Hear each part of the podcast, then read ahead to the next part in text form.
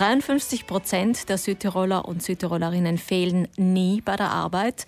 Das wäre eigentlich erfreulich, wenn man davon ausgehen könnte, dass wir Südtiroler ein gesundes Volk sind, das gerne arbeitet. Aber ganz so ist die Lage nicht. Das AFI, das Arbeitsförderungsinstitut, hat dazu eine Studie gemacht und Arbeitspsychologe Tobias Hölbling ist heute bei uns dazu zu Gast. Guten Morgen. Guten Morgen an alle Hörerinnen und Hörer. Wie schauen denn die Zahlen aus in Bezug auf die Fehlzeiten? Also die, die Zahlen in Südtirol sind eben die, die Sie genannt haben. Mehr als die Hälfte der Beschäftigten in Südtirol fehlt eigentlich nie. Und äh, das ist ein Wert, der über den europäischen Vergleichsländern liegt, also über unseren Vergleichsländern Deutschland, Österreich und der Schweiz. Das wäre eigentlich eine gute Sache. Aber Sie haben aber, schon genannt, genau, das dass aber. es ein Aber gibt. Wo liegt das Aber? Das Aber liegt darin, dass es ähm, eigentlich Fehlzeiten oder Krankheitstage sind nicht immer Ausdruck für wirkliche Krankheit, sondern können auch ein Rückzugsverhalten sein. Und äh, wenn man das dann einrechnet, dann sind die Südtiroler Zahlen nicht mehr wirklich gut. Fehlzeiten, die bedingt, also Krankheitstage heißt eigentlich für den Betrieb, dass die Arbeit liegen bleibt, dass Arbeitsabläufe gestört werden, dass dann die Kollegen vermehrt die Arbeit übernehmen müssen und die kommen dann natürlich entsprechend unter Druck. Mhm. Und wenn sich das äh, verfestigt, wenn das dauerhaft so bleibt, dann natürlich leidet das Teamklima. Aber so gesehen ist es ja dann gut, wenn man nicht bei der Arbeit fehlt. Die Arbeit bleibt nicht liegen und das Team kann besser arbeiten. Für den äh, individuellen Menschen, für den einzelnen Menschen ist es sicher vom Vorteil, wenn er zu Hause bleibt, wenn er krank ist. Das ist ganz klar.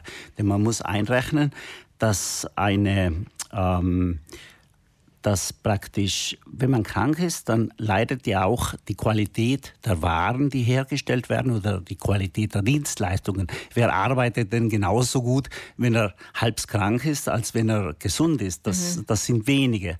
Und natürlich, man darf die Unfallgefahr und die Verletzungsgefahr nicht unterschätzen. Das ist natürlich branchenabhängig. Natürlich, wenn ich im Büro arbeite und äh, krank bin, dann kann ich meine Kollegen anstecken oder mir fällt was auf den Boden. Da ist es nicht so tragisch in dem Fall. Wenn ich hingegen als Maurer auf dem Gerüst arbeite, auf der Baustelle arbeite oder in der Werkzeug, in der, ähm, in der Werkstatt mit Maschinen zu tun habe, dann natürlich wird es gefährlicher, wenn ich unaufmerksam bin oder wenn ich ähm, wenn die Verletzungsgefahr erhöht wird. Mhm, natürlich, da kann ich mich selbst gefährden, aber natürlich auch andere, wenn Maschinen oder auch nur ein Hammer von einem Gerüst herunterfällt so zum Beispiel. Die Zahlen sind insofern ja recht interessant, weil zum Beispiel in der Türkei sind die Zahlen ähnlich hoch wie bei uns oder höher sogar. Da fehlen weniger Menschen bei der Arbeit. In den Niederlanden hingegen, da gönnen sich die Leute wirklich, wenn sie krank sind, auch diese Auszeit. Ja, genau. Das hat mit dem Ausbau mit dem Ausbau des Sozialstaates zu tun. Also wenn ein Arbeitnehmer oder auch ein Selbstständiger sicher ist, sicher sein kann, dass seine Abwesenheit vom Arbeitsplatz keine nachteiligen Folgen für ihn hat, dann kann er fehlen. In der Türkei zum Beispiel ist der Sozialstaat nicht in diesem Maße ausgebaut wie hier bei uns in Mitteleuropa.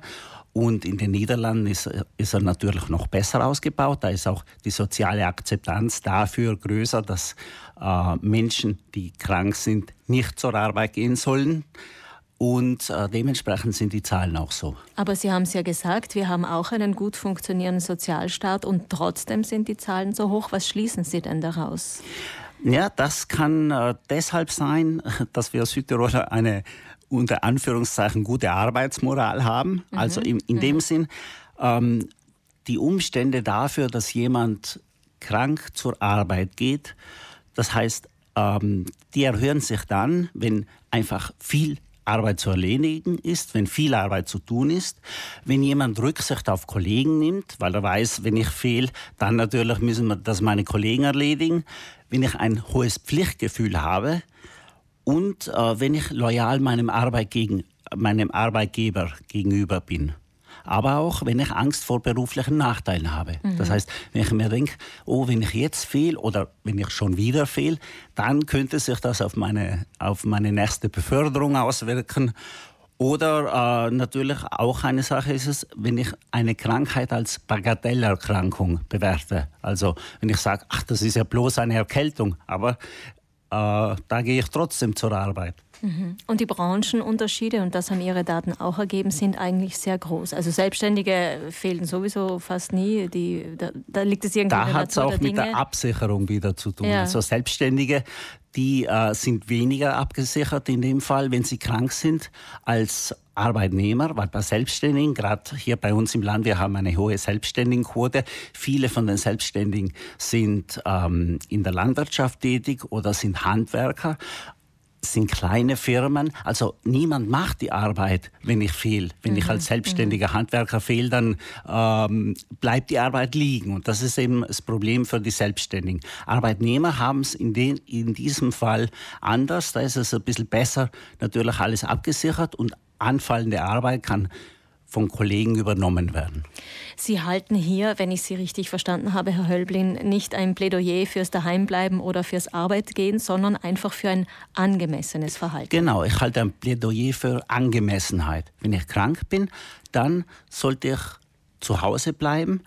Wenn ich gesund bin, dann sollte ich zur Arbeit gehen. Das schadet ja auch dem Betrieb, wenn ich krank bin und zur Arbeit gehe. Wie ich vorhin angesprochen habe, es sind die äh, es, es sinkt die Qualität der Waren, der hergestellten Waren oder, oder der erbrachten Dienstleistungen. Und äh, manchmal oder manches Mal übersteigen die Kosten dafür, dass jemand krank zur Arbeit kommt, sich dann vielleicht verletzt, eigentlich bei weitem die Kosten, die entstehen würden, wenn derjenige Mitarbeiter zu Hause geblieben wäre und nicht in der Werkstatt gestanden wäre, sondern da, wo er hingehört, und zwar im Bett. Dann hoffen wir mal, dass jetzt doch diese Grippewelle, diese Erkältungswelle, die derzeit das Land immer wieder im Griff hat, so langsam zu Ende geht und dass alle angemessen auch die Zeit haben, sich diese Auszeiten zu gönnen, falls sie notwendig sind. Herzlichen Dank, Arbeitspsychologe Tobias Hölbing vom AFI für diese Informationen. Alles Gute. Vielen Dank für die Einladung und einen schönen Tag. Zum Nachhören finden Sie das Gespräch mit Tobias Hölbing natürlich dann auch später wie immer auf unserer Homepage auf freisüdtirol.3.it, entweder als Podcast oder einfach in unserer Mediathek zum Nachhören.